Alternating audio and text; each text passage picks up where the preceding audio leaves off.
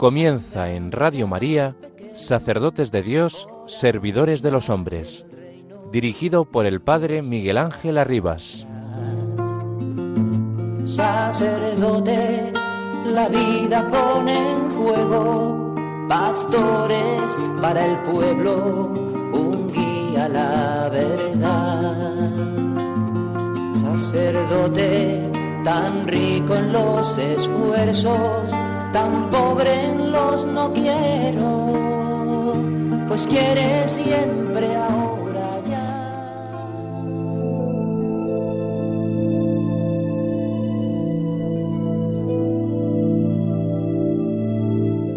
El presbítero vive su participación propia durante la celebración eucarística en virtud del don recibido en el sacramento del orden.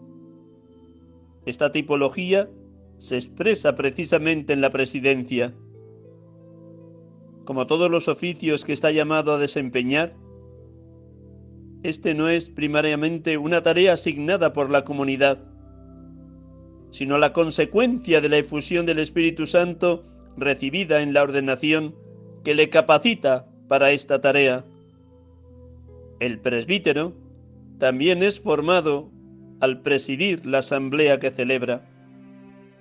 Para que este servicio se haga bien, con arte, es de fundamental importancia que el presbítero tenga ante todo la viva conciencia de ser, por misericordia, una presencia particular del resucitado. El ministro ordenado es en sí mismo uno de los modos de presencia del Señor que hacen que la asamblea cristiana sea única, diferente de cualquier otra. Este hecho da profundidad sacramental en sentido amplio a todos los gestos y palabras de quien preside. La asamblea tiene derecho a poder sentir en esos gestos y palabras el deseo que tiene el Señor, hoy como en la última cena, de seguir comiendo la Pascua con nosotros. Por tanto, el resucitado es el protagonista y no nuestra inmadurez, que busca asumir un papel, una actitud y un modo de presentarse que no le corresponde. El propio presbítero se ve sobrecogido por este deseo de comunión que el Señor tiene con cada uno. Es como si estuviera colocado entre el corazón ardiente de amor de Jesús y el corazón de cada creyente, objeto de su amor. Presidir la Eucaristía es sumirse, sumergirse en el horno del amor de Dios. Papa Francisco, números 56 y 57 de la Carta Apostólica Desiderio Desideravit sobre la formación litúrgica del pueblo de Dios. Buenas tardes, hermanos y amigos de Radio María. Aquí estamos con ustedes un domingo más acompañándoles en este programa habitual de la tarde dominical. Sacerdotes de Dios, servidores de los hombres. Estamos viviendo junto con toda la Iglesia el tiempo pascual donde experimentamos la presencia vivísima de Cristo resucitado. Esta carta del Papa Francisco, Desiderio Desideravit, tiene como finalidad precisamente que todos los bautizados, laicos, consagrados, consagradas, sacerdotes, vivamos la celebración litúrgica redescubriendo, custodiando y viviendo la verdad, la hondura la fuerza, la belleza de la celebración cristiana. El Evangelio de este tercer domingo de Pascua, los dos discípulos de Maús, nos invita a todos a preguntarnos cómo vivimos las celebraciones cristianas, cómo nos adentramos en la belleza, la hondura y la profundidad de la liturgia cristiana.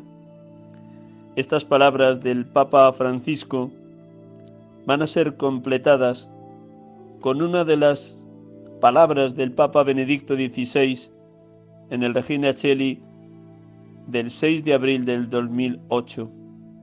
escuchamos al Papa Benedicto, ya fallecido 31 de enero, para que también nos situemos en este día de hoy ante la belleza del encuentro con Jesús resucitado en el camino de Maús. Lo que sucedió a aquellos dos discípulos tiene plena actualidad hoy, como escucharemos en estas palabras. Decía en ese 6 de abril 2008 Benedicto XVI. En nuestros caminos, Jesús resucitado se hace compañero de viaje para reavivar en nuestro corazón el calor de la fe y de la esperanza y partir el pan de la vida eterna. En la conversación con los discípulos con el peregrino, impresiona la expresión que el evangelista San Lucas pone en labio de uno de ellos. Nosotros esperábamos. Este verbo en pasado lo dice todo. Hemos creído, hemos seguido, hemos esperado, pero ahora todo ha terminado.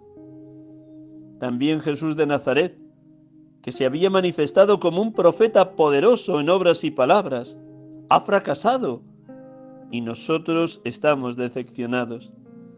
Este drama de los dos discípulos de Maús es como un espejo de la situación de muchos cristianos en nuestro tiempo. Al parecer, la esperanza de la fe ha fracasado.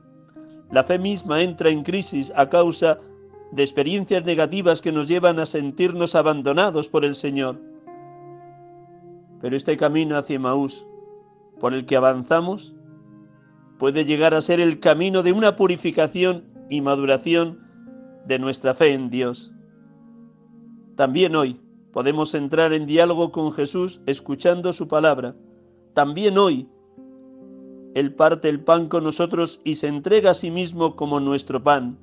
Así, el encuentro con Cristo resucitado, que es posible también hoy, nos da una fe más profunda y auténtica, templada, por decirlo así, por el fuego del acontecimiento pascual.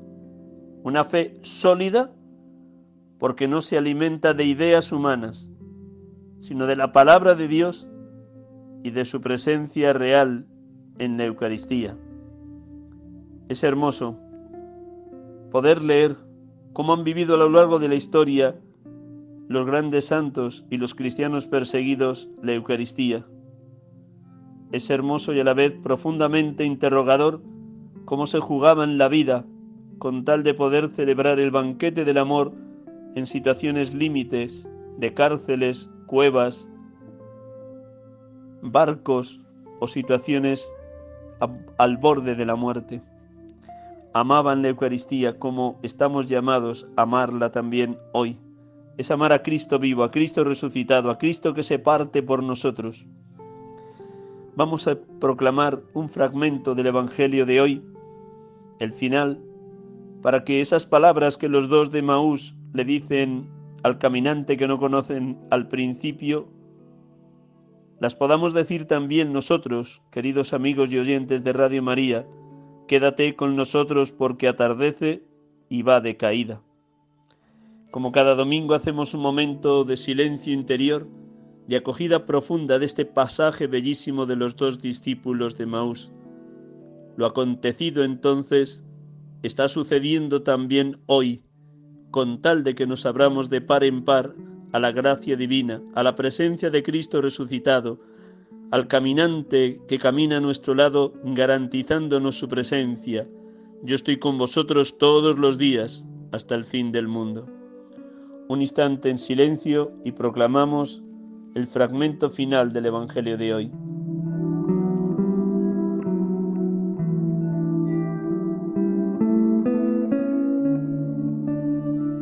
Entonces él les dijo, Qué necios y torpes sois para creer lo que dijeron los profetas. ¿No era necesario que el Mesías padeciera esto y entrara así en su gloria? Y comenzando por Moisés, y siguiendo por todos los profetas, les explicó lo que se refería a él en todas las escrituras. Llegaron cerca de la aldea donde iban, y él simuló que iba a seguir caminando, pero ellos lo apremiaron diciendo, Quédate con nosotros porque atardece y el día va de caída. Y entró para quedarse con ellos. Sentado a la mesa con ellos, tomó el pan, pronunció la bendición, lo partió y se lo iba dando. A ellos se les abrieron los ojos y lo reconocieron, pero él desapareció de su vista. Y se dijeron el uno al otro, ¿no ardía nuestro corazón mientras nos hablaba por el camino y nos explicaba las escrituras? Y levantándose en aquel momento se volvieron a Jerusalén, donde encontraron reunidos a los once con sus compañeros que estaban diciendo, Era verdad, ha resucitado el Señor y se ha parecido a Sión. Y ellos contaron lo que les había pasado por el camino y cómo lo habían reconocido al partir el pan.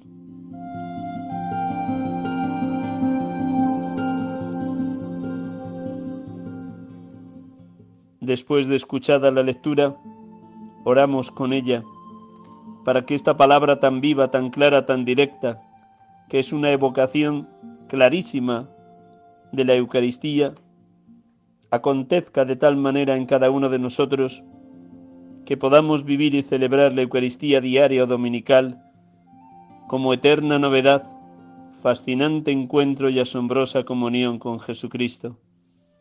Él viene a nuestro encuentro, llama a nuestra puerta y quiere que le abramos de par en par para que nos tome posesión por completo y le dejemos transformarnos y le dejemos eucaristizarnos y le permitamos que nos vuelva locos de amor por la Eucaristía, por su presencia viva y radiante, luminosa y resucitada en cada fracción del pan. Oramos con el Evangelio de hoy.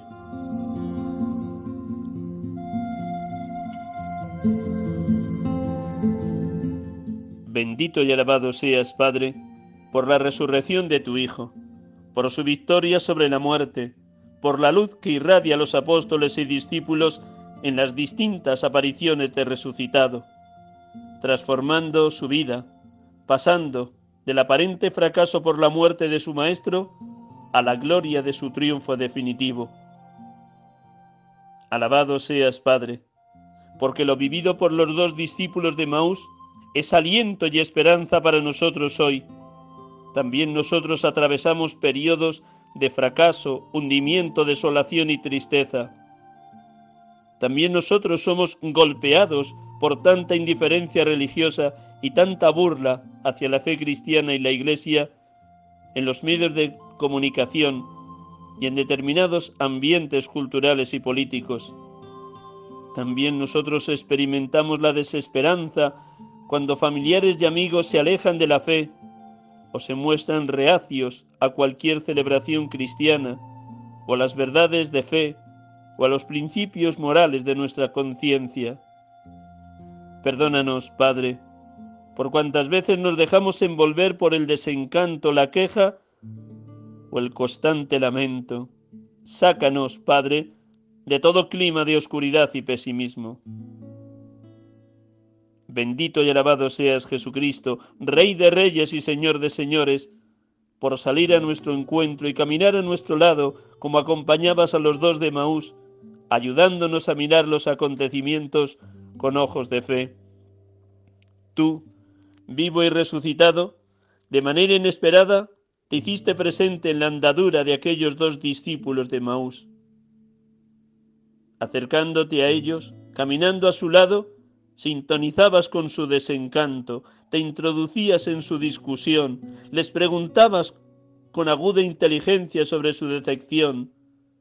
Con tu presencia querías curar sus heridas. Les preguntas con delicadeza para que puedan abrirte su corazón y desahogarse de sus dolores. Ante tu primera pregunta se detienen con aire entristecido. A tu Segunda pregunta, te narran los hechos como si tú no los conocieras cuando los habías padecido en primerísima persona. Te dan razón de su fracaso. Nosotros esperábamos que él iba a liberar a Israel. Tú, Señor resucitado, con enorme paciencia les explicas cómo era necesario que el Mesías padeciera todo eso para entrar en su gloria. Comenzando por Moisés y continuando por los profetas, les mostrabas cómo todo lo acontecido era según la voluntad de Dios. Gracias, Cristo vivo. Gracias porque con el fuego del Espíritu y la verdad de la palabra les encendiste el corazón explicándoles tu cumplimiento de las escrituras. Bendito y alabado seas, Espíritu Santo, Espíritu de amor, porque encendiste en fuego divino el corazón de esos dos discípulos y les moviste a pedir al caminante, Quédate con nosotros porque atardece y el día va de caída. Impúlsanos a los cristianos de hoy a pedírselo una y otra vez a Jesús resucitado, que lo invitemos a la mesa de la Eucaristía y quedemos asombrados como los de Maús cuando le reconocemos al partir el pan. Danos impulso misionero para que prolonguemos la Eucaristía en la vida y llevemos a otros la fascinante experiencia del encuentro con Cristo resucitado. Bendito seas, Espíritu de Dios. Bendito y alabado seas, Padre, bendito y alabado seas, Hijo, bendito y alabado seas, Espíritu Santo, perfectísima comunión de los tres, Padre, Hijo y Espíritu Santo. Adorado Dios amor, Dios Trinidad.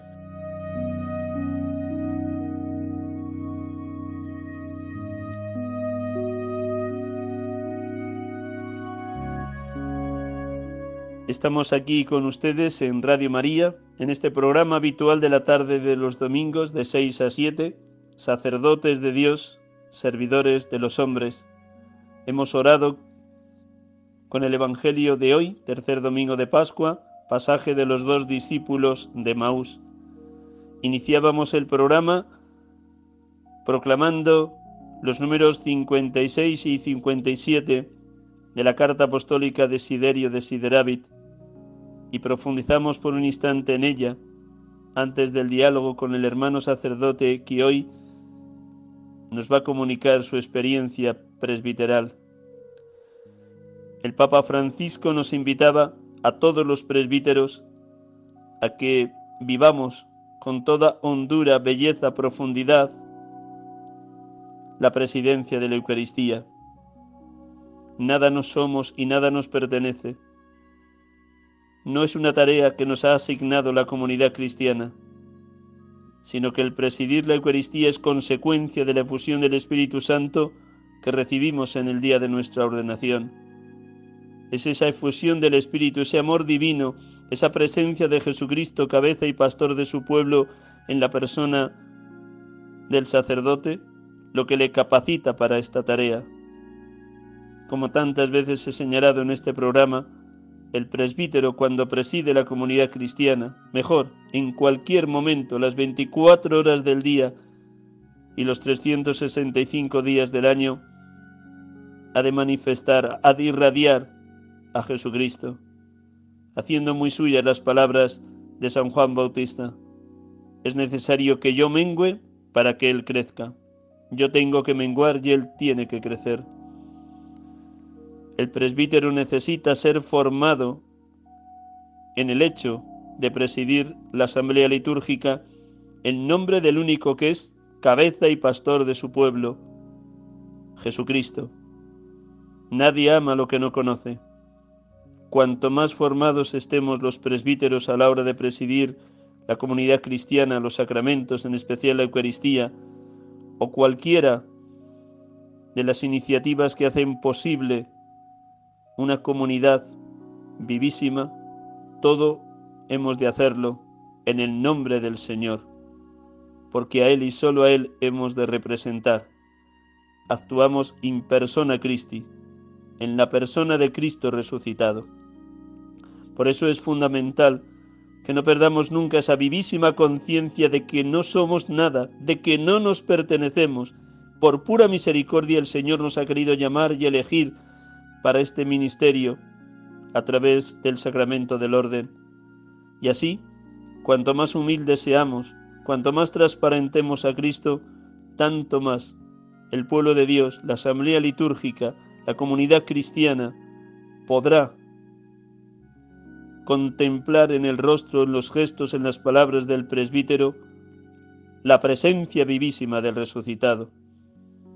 Nada somos, nada nos pertenece, pero cuanto más humildes y más santificados por el Dios tres veces santo, tanto más seremos reflejo, icono y radiación de salud divina.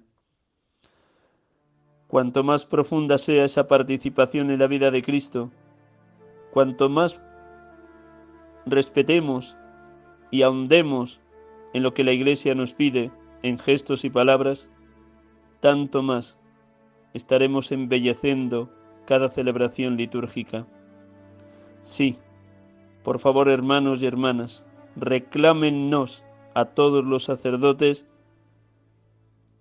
que en los gestos, palabras de cada momento litúrgico nos olvidemos completamente de nosotros mismos y solo reflejemos a Cristo.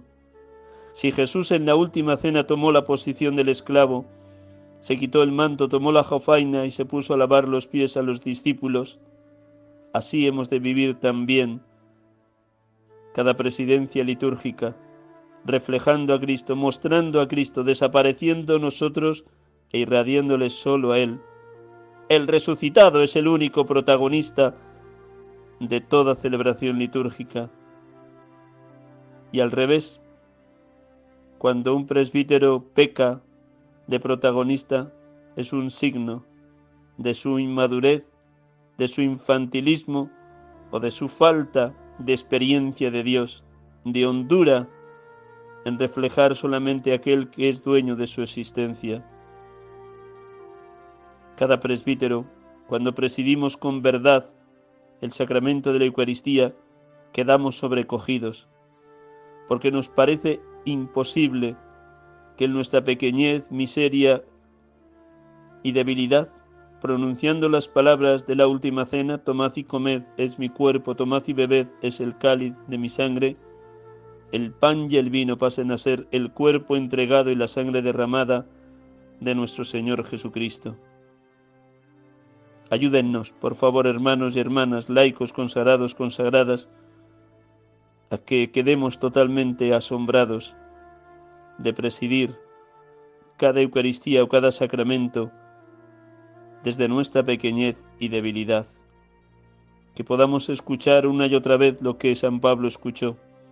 Te basta mi gracia, la fuerza se realiza en la debilidad solamente entrando en el corazón de Cristo como el discípulo amado en la última cena, solamente recostando nuestra cabeza en el pecho de Cristo, entrando en ese ardiente corazón que es fuego divino, podremos también desde Él y por Él entrar en el corazón de cada creyente, dando gratis lo que del Señor hemos recibido gratis. Sí, como dice muy bien el Papa Francisco, Presidir la Eucaristía es sumergirse en el horno del amor de Dios. Cuando un presbítero comprende con hondura y belleza esta realidad, ciertamente no necesita un directorio que dicte las normas del comportamiento adecuado a la hora de presidir. Cuando un presbítero está abrasado en el fuego divino, le brota espontáneamente reflejar a su amado, a su esposo, a su Señor, a su dueño, al Rey de Reyes y Señor de Señores, Jesucristo. Porque la norma más excelente y por tanto más exigente es vivir cada Eucaristía como reflejo vivísimo y actual de lo que Jesús realizó en la última cena. No somos nosotros los protagonistas, el único protagonista es Cristo y el presbítero ha de cuidar las palabras, los gestos, los sentimientos, haciendo muy suyo lo que Jesús vivió en aquella última cena. A pesar de nuestra pequeñez, si nos dejamos tomar por Cristo le reflejaremos. Esto es un verdadero arte que requiere la frecuencia asidua en la oración, en la meditación de la palabra y en el deseo de estar ardiendo en ese fuego divino, como el propio Jesús dice, he venido a traer fuego a la tierra, y cómo me gustaría que ya estuviera ardiendo. En la vida de todo presbítero tiene que haber ese fuego divino que nace de ese tú a tú con Jesucristo cada día, en la oración y en la meditación asidua de la palabra. No podemos ser sacerdotes que improvisemos cómo vamos a celebrar la Eucaristía, o acudiendo corriendo después de una tarea anterior, sin espacio, sin tiempo, sin sosiego, sin calma, para manifestar que es Cristo quien preside la Eucaristía. Cuanto más interiormente hayamos meditado la palabra que luego va a ser proclamada en la primera parte de la Eucaristía, la liturgia de la palabra, y cuanto más encendidos estemos en ese fuego del Espíritu, porque le hemos invocado, hemos rezado, hemos adorado la presencia eucarística, hemos traído en una mochila invisible los gozos y las esperanzas, las angustias y los problemas de la gente, tanto más estaremos reflejando a Jesús Eucaristía. El Papa San Juan Pablo II, en la exhortación apostólica Pastore da Bobobis, os daré pastores según mi corazón, en el número 72 trae unas palabras de San Carlos Borromeo que invitan a que vivamos verdaderamente cada momento de encuentro con Cristo como una preparación de la Eucaristía.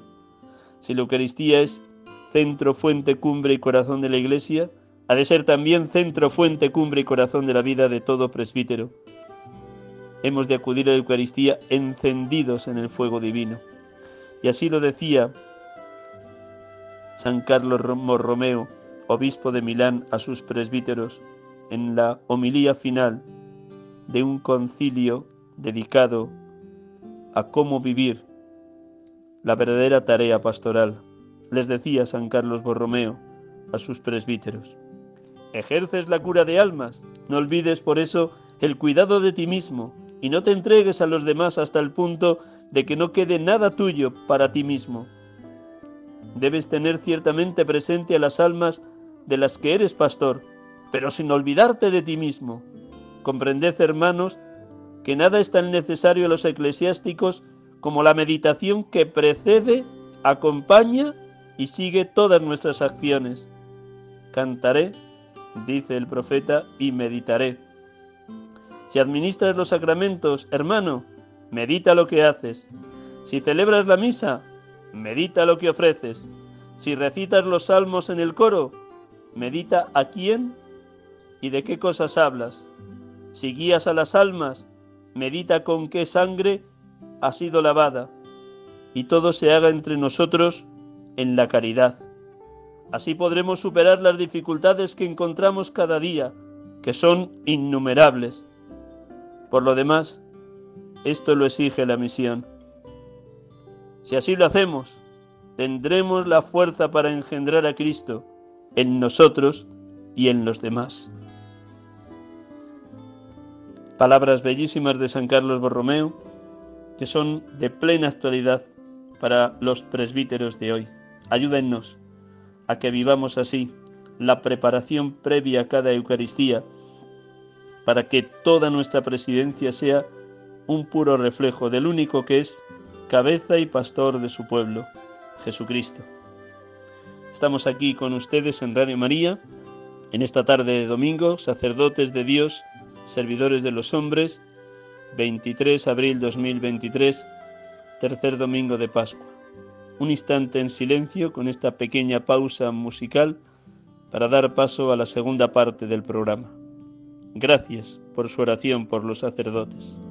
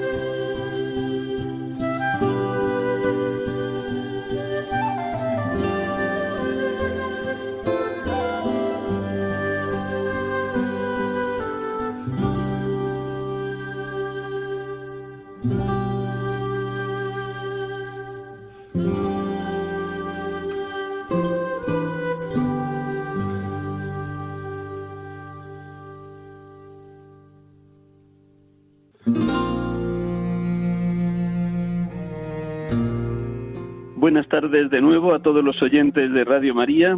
Estamos aquí con ustedes en este programa habitual de la tarde de los domingos de 6 a 7, sacerdotes de Dios, servidores de los hombres, en este tercer domingo del tiempo de Pascua, hoy 23 abril 2023. Y tenemos la dicha de poder dialogar en esta tarde con un sacerdote que a la vez es párroco de la parroquia Santiago y San Juan Bautista. Le voy a presentar brevemente y luego dejamos que ese corazón de pastor tan grande que tiene Carlos nos vaya empapando de la sabiduría y de todo el regalo que Dios le ha hecho en estos años de ministerio. Pues tenemos hoy la dicha, voy a primero saludarle, decirle buenas tardes, Carlos. Hola, buenas tardes, Miguel Ángel. Gracias por prestarnos estos minutos a Radio María y a este programa. Gracias. Pues te presento y luego ya dejamos que eso, de la abundancia del corazón hable tu boca. Carlos Cano Alonso nació en Alcobendas, Madrid, el 18 de octubre de 1976, tiene por tanto 47 años. Su parroquia de origen es la parroquia de San Pedro de Alcobendas, donde él vivió con su familia también la experiencia de niño, adolescente y joven del camino neocatecumenal. Fue ordenado el 5 de mayo del año 2007 de manos del entonces arzobispo y cardenal de Madrid, don Antonio María Rouco.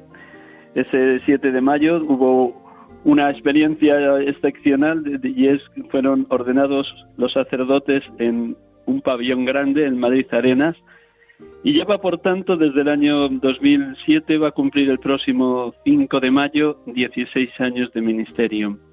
Desde siempre, tanto en la etapa de pastoral previa al diaconado, como luego el año de diaconado, como desde los primeros pasos de, de ministro del Señor, Siempre ha estado en esta parroquia de Santiago y San Juan Bautista, que está en la zona de ópera, que llamamos aquí en Madrid, muy cerquita de donde está el Palacio de Ópera y del Palacio Real. Es el viejo Madrid, que luego hablaremos un poquito de cuál es la realidad social y, y cultural de toda esa zona. Empezó primero como vicario parroquial después de los años de seminarista y desde el año 2012, el 29 de abril del 2012, es toma posesión como párroco. Lleva, por tanto, va a cumplir el próximo día 29, dentro de seis días, 11 años como párroco en esta parroquia de San Juan Bautista y Santiago, Santiago y San Juan Bautista. Muy bien, eh, Carlos. El pasado domingo teníamos la dicha de poder celebrar los 50 años de presencia del camino neocatecumenal en esa parroquia. ¿Qué significó para ti como párroco estar presidiendo esa magna Eucaristía allá en la pizarra, cerca de San Lorenzo del Escorial? ¿Y qué te decía el Señor en ese domingo? ¿Qué comunicaste a todos los hermanos del camino que allí estaban asistiendo a esa Eucaristía? Pues la verdad es que sentía mucho agradecimiento, agradecimiento a Dios y sentía también ser un privilegiado, porque es una asamblea, como decías, muy grande, éramos casi 500 hermanos. Entonces es un pueblo, ¿no? Que yo, digamos, he heredado, ¿no? No he construido ese pueblo, ni mucho menos. He ayudado la parte que me ha tocado, pero lo he recibido en herencia. Y poder presidir, ¿no? Una cosa que otros han sembrado y es un, regalo y, y eso, yo me sentía como afortunado, ¿no? Es decir, qué, qué bueno ha sido Dios conmigo, ¿no? Poder presidir esta asamblea tan grande, tan, tan bonita. Pues un, bueno, pues en el camino las familias se, se transmite la fe en todas las familias, entonces son familias completas, ¿no? Y hay tres y cuatro generaciones que estaban en esa misma asamblea, ¿no? Nietos y bisnietos. Y entonces era todo un, un regalo, ¿no? Poder disfrutar de toda la historia de salvación eh, hecha carne en personas concretas. Tienes la dicha de llevar de presencia en esta parroquia de Santiago 18 años, los 16 de sacerdote que cumplirás el próximo 5 de mayo y los dos años anteriores de etapa pastoral. Has visto crecer a muchas generaciones, como dices, y has recibido esa herencia. Desde ese primer momento que llegaste, los que entonces eran responsables y catequistas de las primeras comunidades, ¿qué te aportaban como presbítero? Mucho. Me aportaban una experiencia de fe la, fe es un don de Dios y es verdad que la fe va creciendo con el tiempo. Entonces también por edad, por edad biológica, yo tenía 30 años y estos hermanos ya tenían 60, entonces la experiencia de fe del tiempo aporta mucho, el poder confiar en el Señor, el saber descansar en, la voluntad de Dios, decir, bueno, no te preocupes que Dios proveerá, ya veremos cómo el poder discernir muchas veces las tentaciones propias y, del mundo.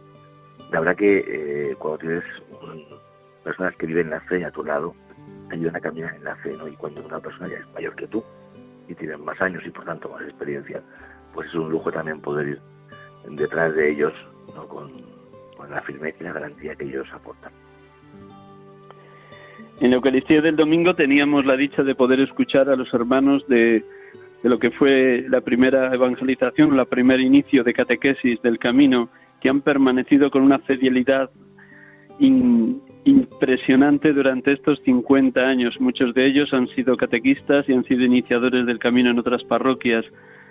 Mm, cuando escuchabas a estos hermanos, los que estaban allí presentes, porque otros estaban en Perú, también como Antonio y Vicky, y han vivido sus años de, experiencia misionera y siguen viviéndola. Cuando escuchabas a estos hermanos, ¿qué te decía el Señor a través de ellos? Muchas cosas, habrá muchos sentimientos eh, dentro de mi corazón. Primero, la valentía que tuvieron de escuchar una palabra. Si os acordáis el Evangelio de ayer decía, dichosos los que crean sin haber visto. Y estos hermanos, cuando se nace el camino en la parroquia, la realidad del camino es muy pequeñita, o sea, no es como ahora que hay una realidad muy grande y todo el mundo puede ver comunidades. En aquella época no existía eso, ¿no? Y como estas personas se creyeron esta palabra, se fiaron de una realidad que no existía, estaba germen, ¿no? Estaba empezando, y se fiaron de una palabra. Y como esa palabra les cambió la vida, no solo a ellos, sino que toda asamblea que estamos ahí éramos fruto de que estos hermanos eh, hace 50 años dijeron que sí a una predicación y comenzaron una, una comunidad la verdad que yo me daba esa mm, reverencia hacia ellos, ¿no? ellos han fiado, ellos se fiaron de una palabra y la palabra se ha cambiado la vida.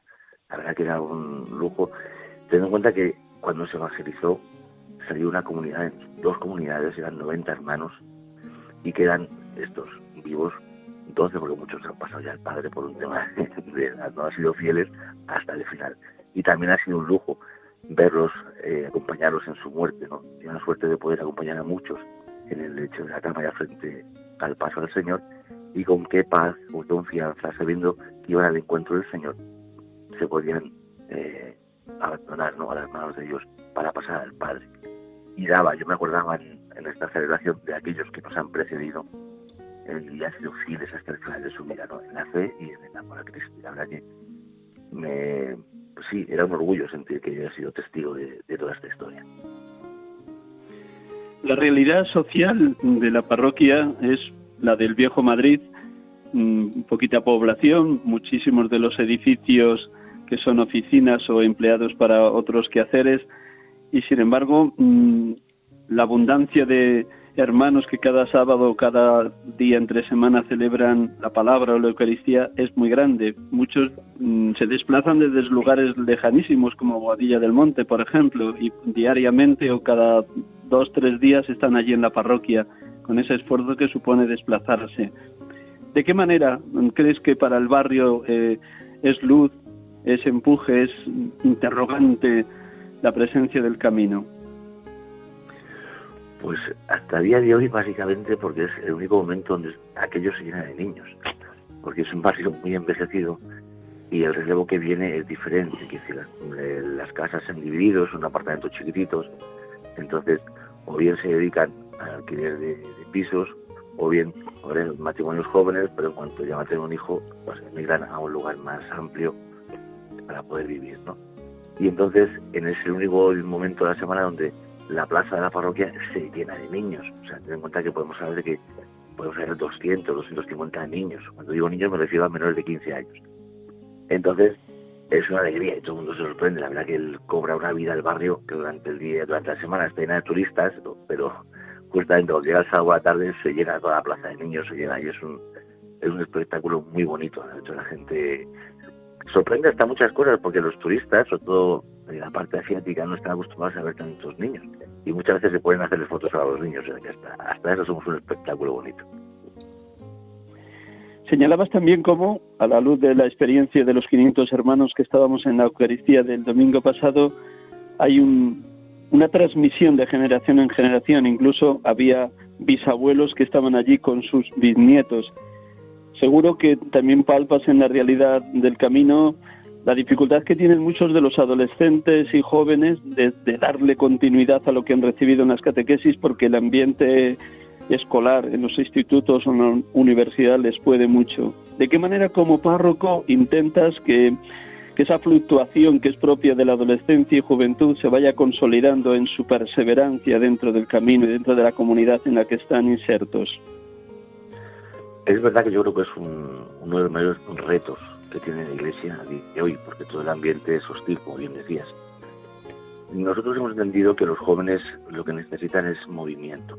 Que a los jóvenes hay que moverles y darles cosas, no vale solo con una misa dominical que se les queda muy corta a lo largo de toda la semana. Entonces, se han creado diferentes pastorales, como la de padrinos, que es diferente, se hace después de la confirmación, tenemos la posconfirmación. Es una pastoral que lo hacemos en las casas, no en la parroquia, sino en las casas donde los chicos hacen grupos pequeños de ocho o nueve chicos, donde pueden compartir su fe de una forma más personalizada y pueden hablar de lo que les pasa en el, colegio y pues, su vida personal en un ambiente eh, seguro. También con peregrinaciones, con salidas, hemos estado, eh, fuimos al convento de San Rafael, en las vacaciones de Navidad, donde hemos ido a Javierada, iremos a la JMJ para mayo tendremos otra salida a la montaña. Quiero decir, hicimos el Camino de Santiago el año pasado, o sea, cada tres, cada dos, tres meses tenemos alguna actividad con ellos, aparte de la propia catequesis, que les, que les, que les mueva, ¿no? También tenemos pues, un equipo de baloncesto, que tenemos una liga entre algunas parroquias, bueno, pues para, para mover, motivar y hacer un ambiente que sea sano, que se pueda vivir de una forma distinta. ¿no? También tenemos los campamentos de verano, que hacemos con los chavales de 8 años a 17. En el fondo es moverles para que puedan disfrutar de la vida en un ambiente que sea sano y no en un ambiente pagano.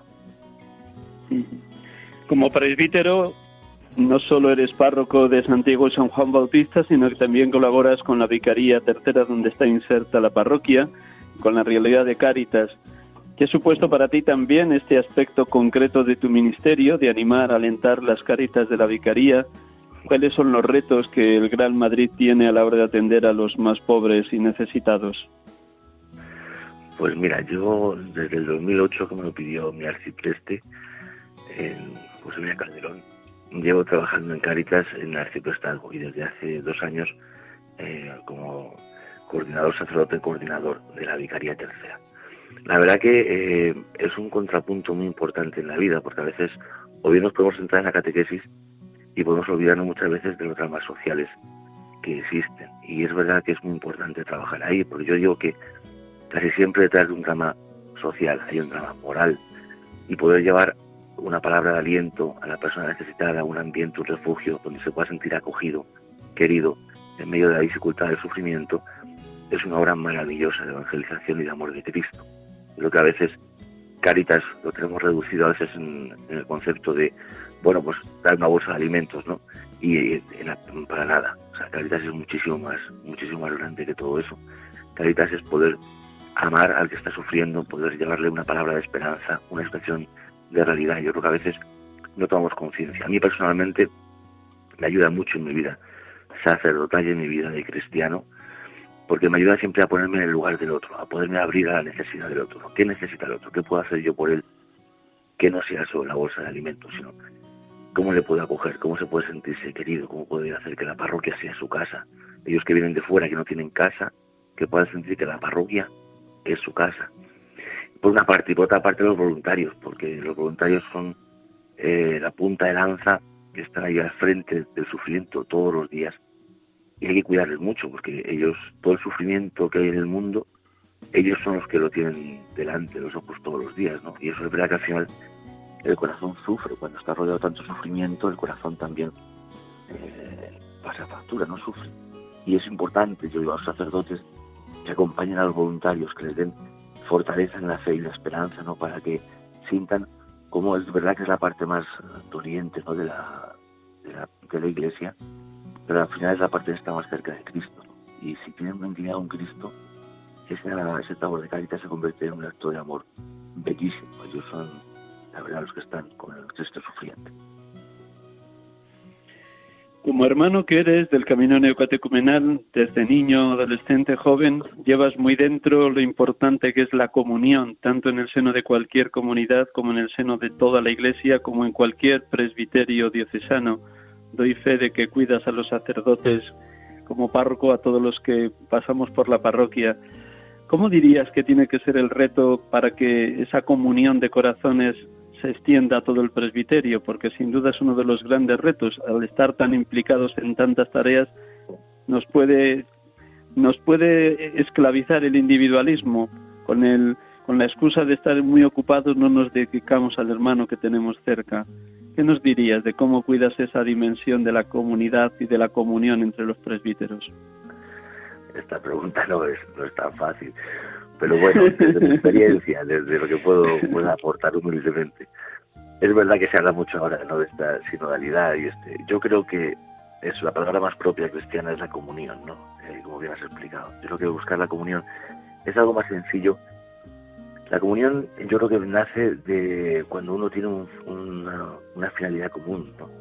si tenemos claro que nuestra vida está al servicio, es poder servir. Yo creo que cuando podemos ver al otro como, como Jesucristo, la comunión se hace más, se hace más fácil. Yo creo que muchas veces los problemas de comunión vienen porque todos tenemos una raíz de, egoísmo, ahí, ¿no? que yo quiero ser o, dejo de ser. de yo creo que pensar en el otro, cuando salimos de nosotros, lo que tengo derecho no tengo derecho, lo que me corresponde no me corresponde, lo que me toca o no me toca, ¿no? sino salir de ese lenguaje y ponernos en decir, bueno, pero ¿qué es lo bueno para el otro? ¿Lo que necesita mi hermano?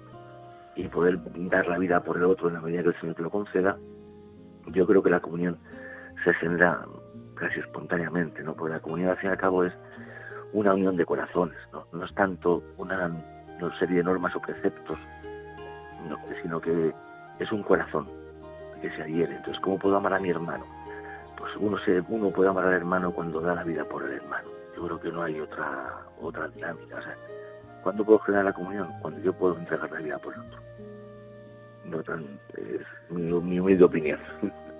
Si es el Señor el que posibilita que haya un mismo corazón y una misma alma, un, sol, un mismo pensar y un mismo sentir, ¿no? Esa antífona o ese responsorio breve de segundas vísperas pastores, este es el que ama a sus hermanos, el que ora mucho por su presbiterio, si parafraseamos ese responsorio breve.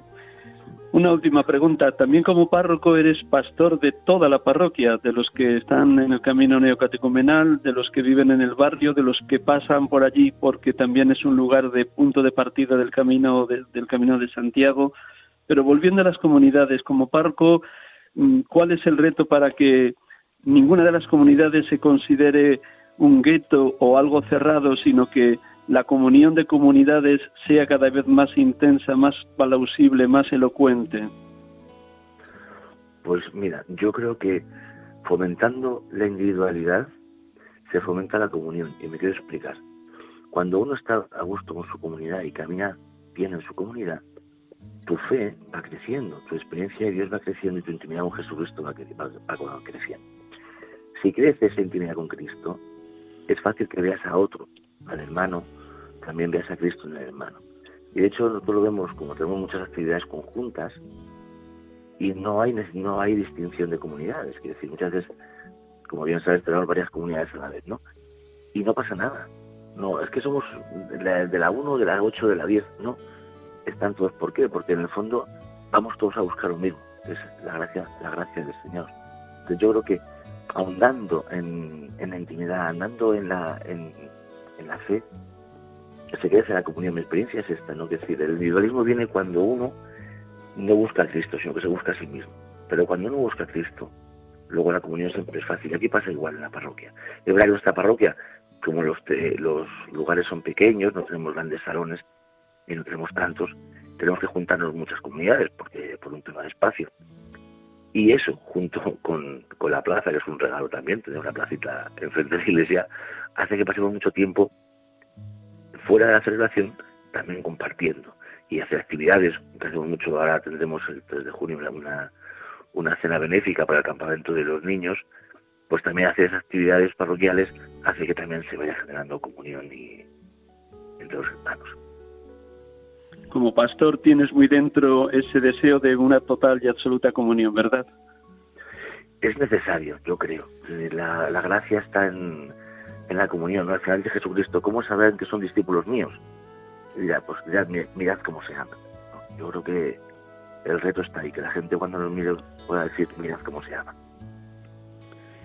Muchísimas gracias, Carlos. Como ves, el tiempo pasa, vuela y también tienes tú otras tareas. Permíteme, antes de terminar, voy a terminar el programa con una poesía o con una oración más bien al Espíritu Santo de San Pablo VI y cuando despida a todos los oyentes de Radio María, te despido también a ti. Un instante brevísimo para esta oración al Espíritu Santo, ya que estamos en Pascua, camino de Pentecostés. Ven Espíritu Santo, dame un corazón puro, dispuesto a amar a Cristo el Señor, con la plenitud, la profundidad y la alegría que tú solo sabes infundir. Dame un corazón puro como el de un niño, que no conozca el mal, sino para combatirlo y rechazarlo. Ven Espíritu Santo y dame un corazón grande, abierto a toda inspiración y cerrado a toda mezquina ambición. Dame un corazón grande y fuerte, capaz de amar a todos, dispuesto a soportar por todos la prueba, la dificultad, el cansancio, la ofensa. Dame un corazón grande, constante y fuerte hasta el sacrificio, dichoso solo de palpitar con el corazón de Cristo y de cumplir humildemente, fielmente, decididamente la voluntad de Dios. Amén. Carlos, muchísimas gracias. Permíteme, antes de despedir, para los oyentes que se hayan incorporado al programa ya iniciado, que recuerde quién eres hemos tenido la dicha de poder dialogar en esta segunda parte del programa de hoy, sacerdotes de Dios, servidores de los hombres, con Carlos Cano Alonso, presbítero de la Archidiócesis de Madrid, párroco de la parroquia de Santiago y San Juan Bautista, que nos ha hablado con todo gozo de esos 50 años de presencia del camino neocatecumenal en su parroquia. Carlos, muchísimas gracias. A ti por tu programa, por tu tiempo y si me permites, pedir a los oyentes que recen por los sacerdotes y por las vocaciones, que el Señor siga suscitando vocaciones para poder llevar y mantener la iglesia en la fe. Gracias por pedirlo, porque lo hago todos los días con el programa, pero que lo hagas tú hoy me parece maravilloso. Sin habernos puesto de acuerdo, el Espíritu Santo nos suscita la misma inquietud, la oración por la santidad de los sacerdotes y que suscite nuevas y permanentes vocaciones al ministerio. Muy buen día. Dios te bendiga. Igualmente, Ángel. A todos los oyentes, feliz domingo, tercero de Pascua y hasta el próximo domingo, si Dios quiere. Dios les bendiga.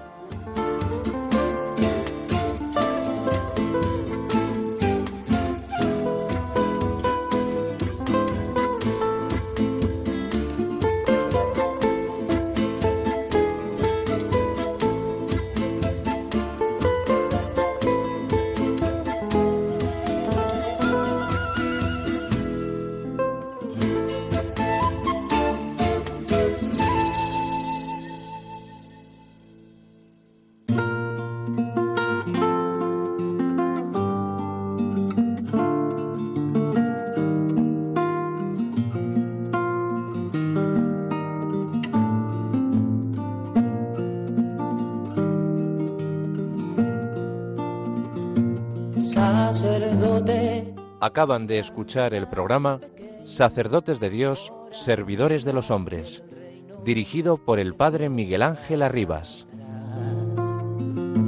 Sacerdote, la vida pone en juego, pastores para el pueblo, un guía a la verdad. Sacerdote, tan rico en los esfuerzos, tan pobre los no quiero, pues quiere siempre ahora